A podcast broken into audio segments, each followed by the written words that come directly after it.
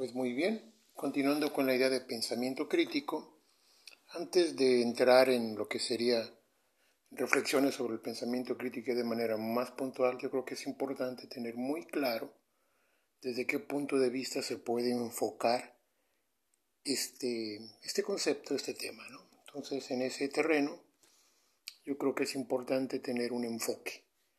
Yo a ese enfoque le he llamado enfoque Jano. Jano era un dios romano que tenía dos caras. Una cara miraba hacia el pasado, otra cara miraba hacia el futuro. También se le conocía como el dios de las puertas o el dios de las llaves. La imagen es importante porque muestra que la realidad es, en cierto sentido, trinitaria, tiene tres caras. Aunque hace algún momento dije que Jano tenía dos caras, en realidad tiene tres.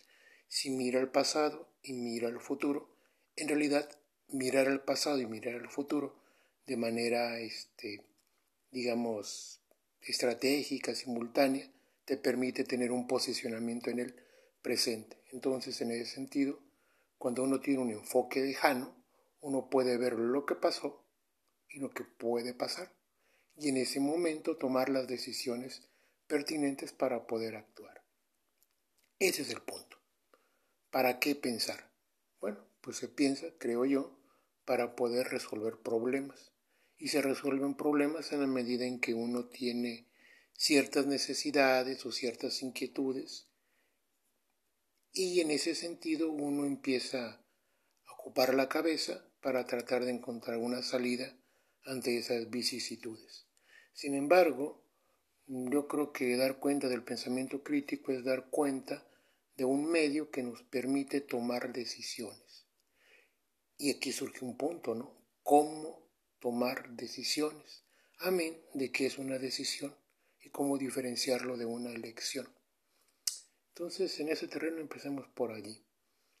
Si yo estoy pensando para tomar una decisión y con esa decisión tratar o resolver un problema, yo tengo que tener un análisis que me permita para la redundancia, a ganar, perdón, este, analizar las consecuencias, los efectos, eh, lo que tengo que pagar a la hora de tomar una, una decisión. Bueno, ya con esto más o menos tenemos una idea de cómo entender eh, la idea del pensamiento crítico. El pensamiento crítico está en función del pasado, en términos de la memoria, está en función del futuro, en términos de lo que yo pretendo hacer, y está en función de, lo de la decisión que tengo que tomar en este momento.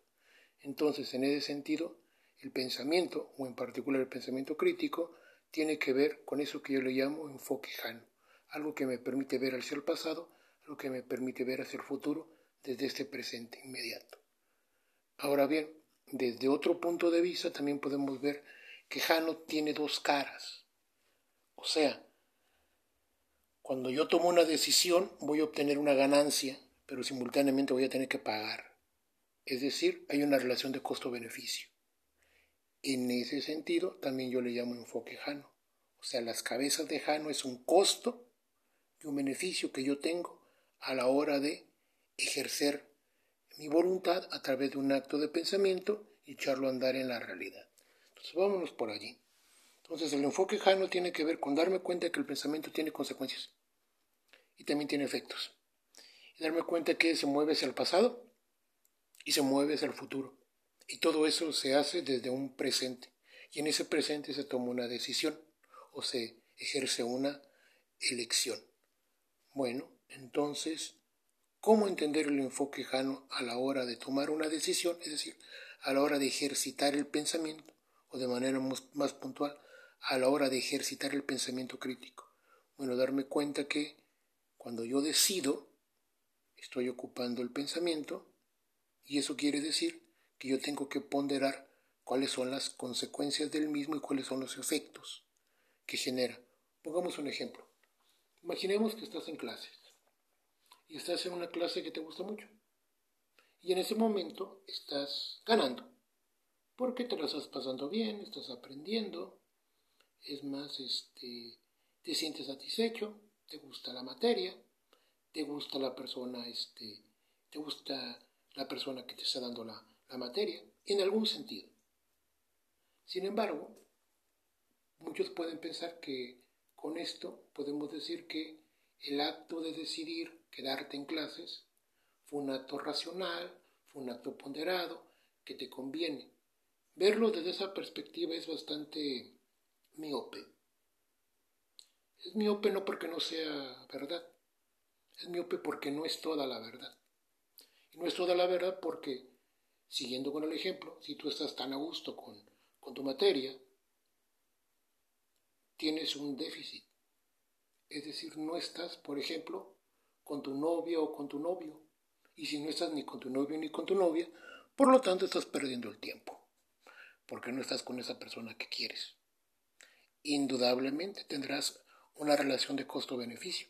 Tal vez en esa materia vas a aprender algo.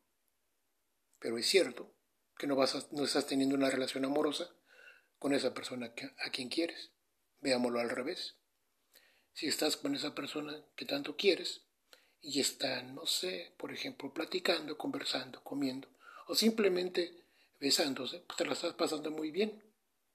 Pero simultáneamente estás perdiendo tu tiempo porque no estás en aquella clase o en aquella otra actividad que también es importante. ¿Qué quiere decir esto? Que pensar de manera crítica supone hacer una relación de costo-beneficio, dirían los economistas. Hacer una relación de causas y efectos, es decir, hacer una ponderación que me permita evaluar los alcances y los costes que tienen mis decisiones. En ese terreno, para poder hablar de pensamiento crítico, es importante darme cuenta que el pensamiento no es neutro, sino al contrario, que el pensamiento es como, echar a andar el pensamiento es como moverte en un piso ajedrezado, en donde cada cuadro tiene un color, un cuadro es blanco y otro cuadro es negro. Pero imagínate que tú vas caminando por ese, por ese piso ajedrezado, para que tú puedas avanzar o retroceder o moverte a un extremo o al otro, tú tienes que tener un pie en un cuadro negro y otro pie en un cuadro blanco. Si tú quieres tener los dos pies en, un, en el cuadro blanco, pues será imposible. Pero ahora imagínate que la situación es todavía más compleja. Imagínate que ese piso ajedrezado, en donde tú tienes un pie en el, en el cuadro blanco y otro pie en el cuadro negro, imagínate que cada cuadro negro y cada cuadro blanco en sí mismo es como otro tablero de ajedrez, en donde cada cuadro negro y cada cuadro blanco se multiplican, de tal manera que hay como pequeños efectos y pequeñas consecuencias al interior de cada cuadro blanco y de cada cuadro negro. Vamos a replantear la idea. ¿Qué quiero señalar con esto? Que cuando tú usas el pensamiento crítico, si realmente eres crítico, lo que tienes que hacer es realizar un balance, una ponderación de aquellos elementos que vas a tener que pagar por ejercer ese pensamiento y tendrías que ver cuál es el beneficio que vas a obtener. He ahí el punto central y la maestría de la vida. En el episodio anterior, nosotros comentábamos que el pensamiento crítico tiene sentido si te da calidad de vida.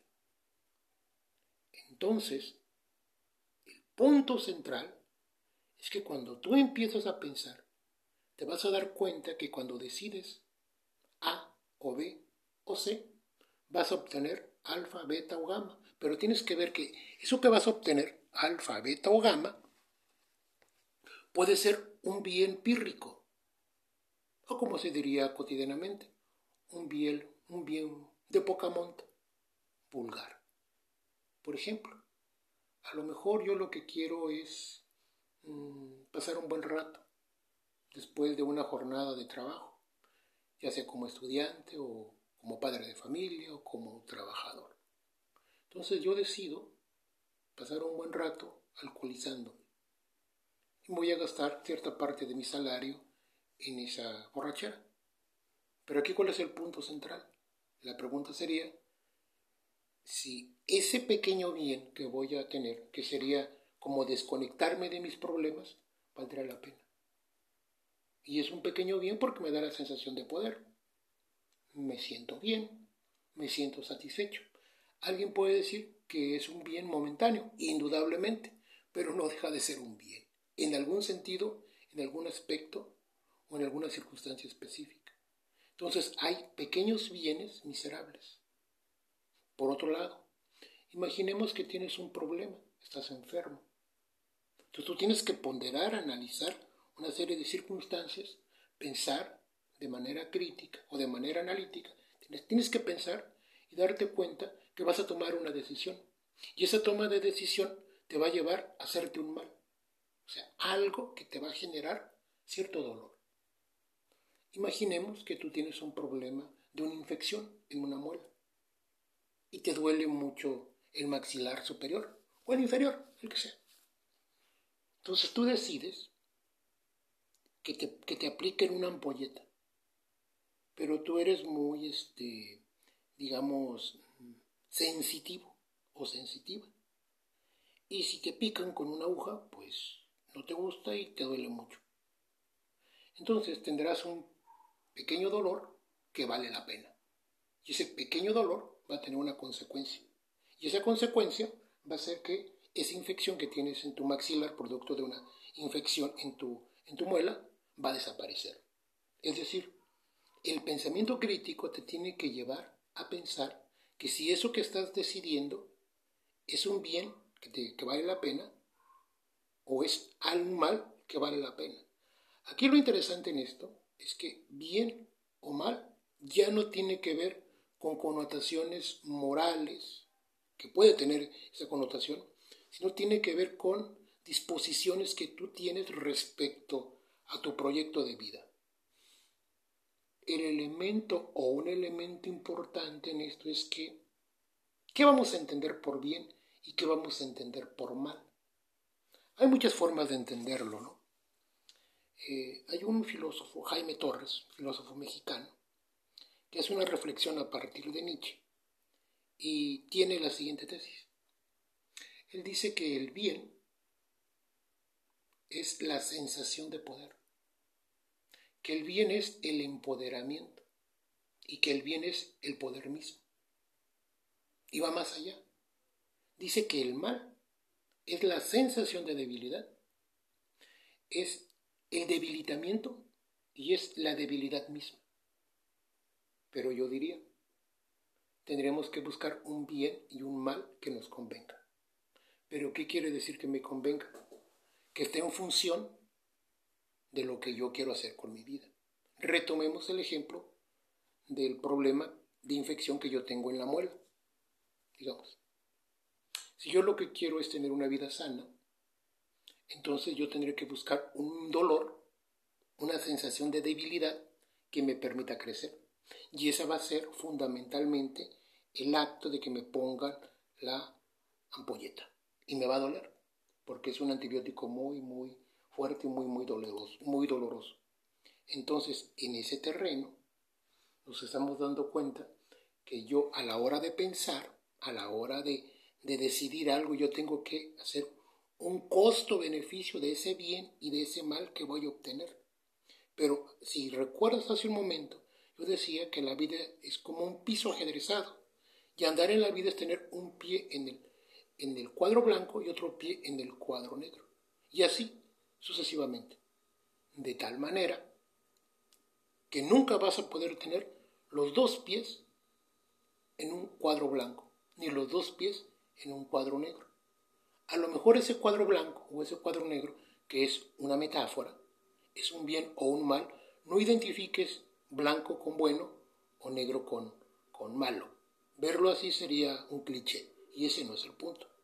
El punto central es que te des cuenta que la realidad es como una cabeza de Jano, que son cabezas de Jano.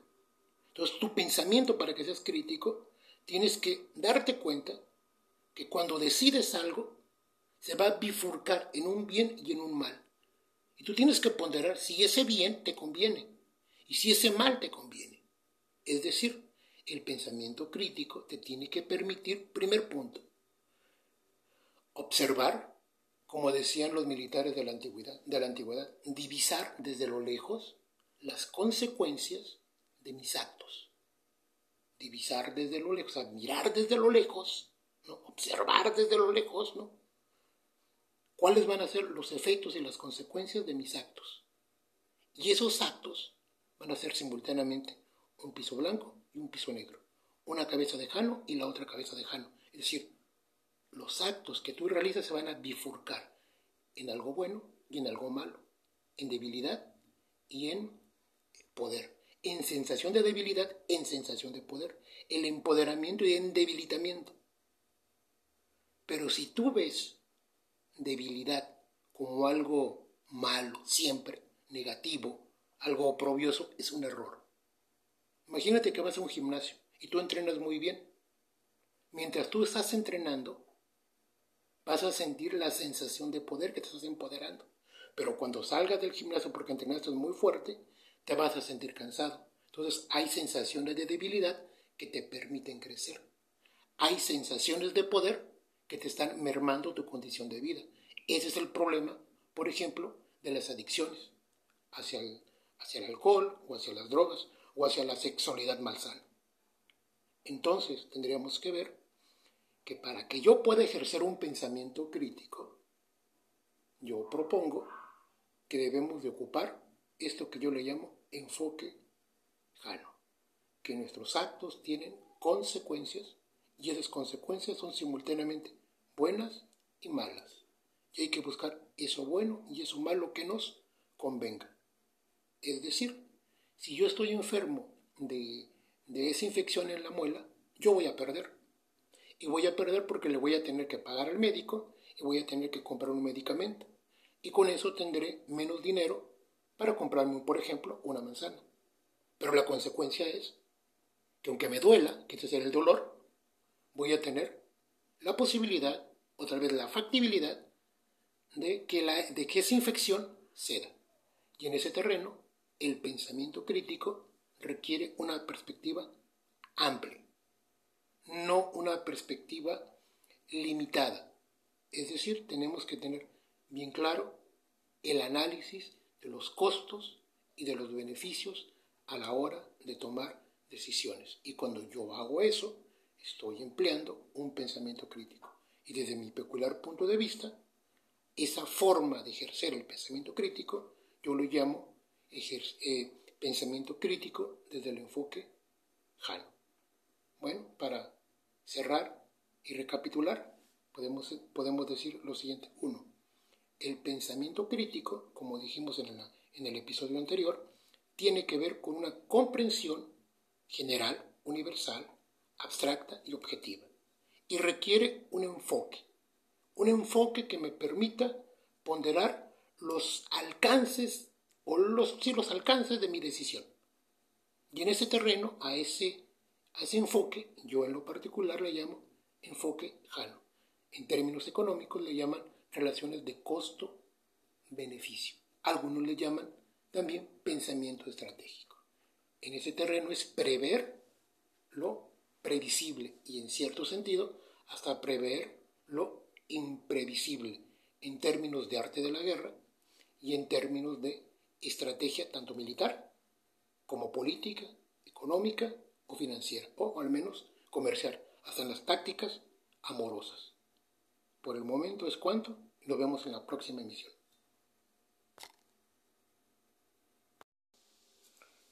Pues muy bien, el día de hoy trataremos el tema de pensamiento crítico y problema. Bueno, la noción de pensamiento crítico, como ustedes saben, ya lo hemos tratado en otros episodios. El día de hoy, como decíamos, me voy a centrar en estos dos conceptos, pero voy a hacer mayor énfasis en el vínculo con el problema. Empecemos por ahí. ¿Qué es un problema? O tal vez, ¿qué no es un problema? ¿Cuántos tipos de problemas hay? Entonces, mm, es difícil dar cuenta, dar cuenta de una idea eh, única del término problema. El problema es un término que tiene muchos significados. Desde algunas perspectivas se entiende un problema como una situación, desde otras perspectivas se entiende como un trauma, términos psicológicos. En, otros, en otras perspectivas se entiende como un como un conflicto legal o como un conflicto económico, como una, como una depreciación económica, una crisis económica. Son formas en cómo en la vida cotidiana o en distintas disciplinas se asume la idea de problema. Yo creo que es importante dar cuenta de ese término en un, en un sentido eminentemente técnico. Una idea de problema que pueda articular las ideas de problema de la vida cotidiana y la idea de problema en la vida disciplinar. Es decir, cuando hay marcos teóricos en la vida disciplinar o cuando no los hay, cuando es en la vida cotidiana. Pues muy bien. Entonces tendríamos problemas de la vida cotidiana y problemas de la vida eh, disciplinar. Pues bien, entonces, siguiendo con esa idea, podemos continuar con, con el concepto de problema. Miren, eh, yo escribí un texto que se llama eh, El problema como obstáculo y la solución como eliminación. En ese texto, que está publicado en mi portal, que, que es divergencias.com.mx, ahí tengo una idea de problema. Y yo considero que el problema se encuentra en el plano, en el plano epistémico. El plano epistémico es una forma de emplear, es como una gaveta. Es como ir a un supermercado. En una parte tú vas a encontrarte con, digamos, el apartado de abarrotes. Y en, el otro y, y en otra ala o en el otro extremo te vas a encontrar el área de blancos. Entonces, así como la tienda se divide en un apartado, una parte de abarrotes y en otro apartado de blancos, así podemos clasificar los conceptos. Y en ese sentido, el término problema yo lo ubico en el plano del conocimiento, en el plano epistémico. Es decir, para mí el problema remite a las cuestiones cognitivas, a las cuestiones del pensamiento. Pues bien, entonces, esto nos va a llevar a contestar una pregunta. ¿Dónde están los problemas? ¿Quién tiene problemas? ¿Ok? ¿Quién tiene problemas? Es un sujeto epistémico, un sujeto que conoce o un sujeto que puede conocer. ¿Quién tiene problemas? Puede ser una persona. Digo, puede ser porque si hay otras vidas en otros mundos otros, otras entidades epistémicas también tendrán problemas. Ojo, imaginemos que tú tienes un coche y tu coche por alguna razón no arranca o arranca y de repente se apaga y tiene ciertos, cierta circunstancia que hace que el coche no funcione bien. Cuando tú vas a ver al mecánico, o al técnico, que para el caso sería lo mismo, un experto en, vehículos, te va a preguntar, ¿qué problema tiene su coche? En realidad, lo que te está diciendo el mecánico es, ¿qué avería tiene su coche? Es decir, nosotros, desde el análisis filosófico, desde la teoría del pensamiento crítico, nosotros vamos a encontrar una diferencia entre avería y problema. El carro no tiene problemas. Quien tiene el problema es el mecánico que tiene que identificar la avería. El carro tiene una avería. Pero ojo, checa lo que estamos viendo. Que el problema tiene un vínculo con un objeto. Y ese es un objeto de estudio. ¿Cuál es el objeto de estudio del mecánico? Ese, ese coche que quién sabe qué situación tenga que no le permite desarrollar su finalidad.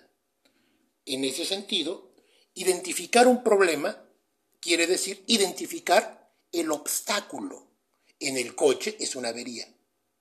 En un problema psicológico puede ser un trauma. En un problema médico puede ser una enfermedad, una infección, etc. Entonces, checa esto. Identificar un problema quiere decir identificar el obstáculo. Ahora bien, ¿qué quiere decir identificar un obstáculo? Conceptualizar el obstáculo. Es decir, analizas un objeto de estudio, abstraes de ese, de ese objeto de estudio algo que hace que ese objeto no cumpla con su finalidad. Por ejemplo, si la finalidad del coche es trasladarte y hay algo que no te permite trasladarte en términos del coche, la avería, hay que identificar dónde está la avería. A lo mejor es un problema en la transmisión. A lo mejor es un problema en el motor, etc. Porque el carro tiene una finalidad, desplazarse. Imagínate que eres médico. Tú como médico identificas que la persona no puede respirar bien. Entonces tiene una avería. Perdón, tiene una enfermedad, tiene una infección. Entonces, ¿qué es lo que hace el médico? Identifica el obstáculo y va a decir si esa, si esa obstrucción es producto, imaginemos, de una infección, si es un problema de cáncer, etc.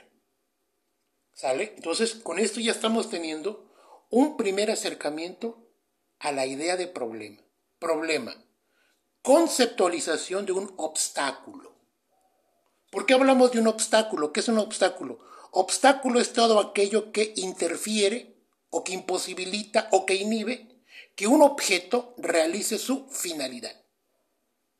¿Sale?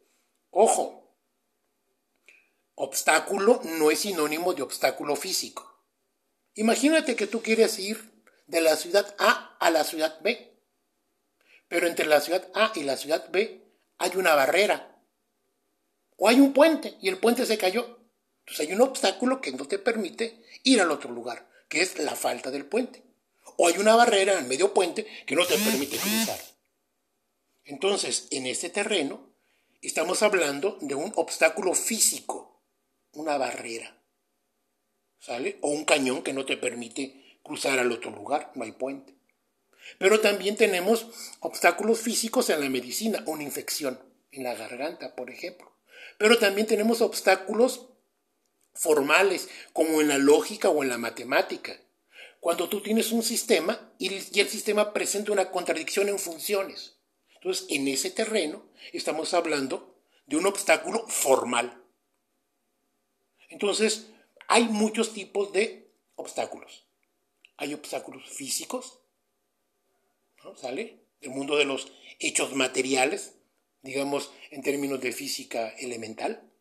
Pero también tenemos problemas que refieren a obstáculos formales, como en la lógica o en la matemática. Entonces, hay diferentes tipos de obstáculos. De hecho, podríamos decir que hay obstáculos emocionales, los traumas. Entonces, no creamos que obstáculo es sinónimo de algo que obstruye en el plano material. Entonces, checa con esto.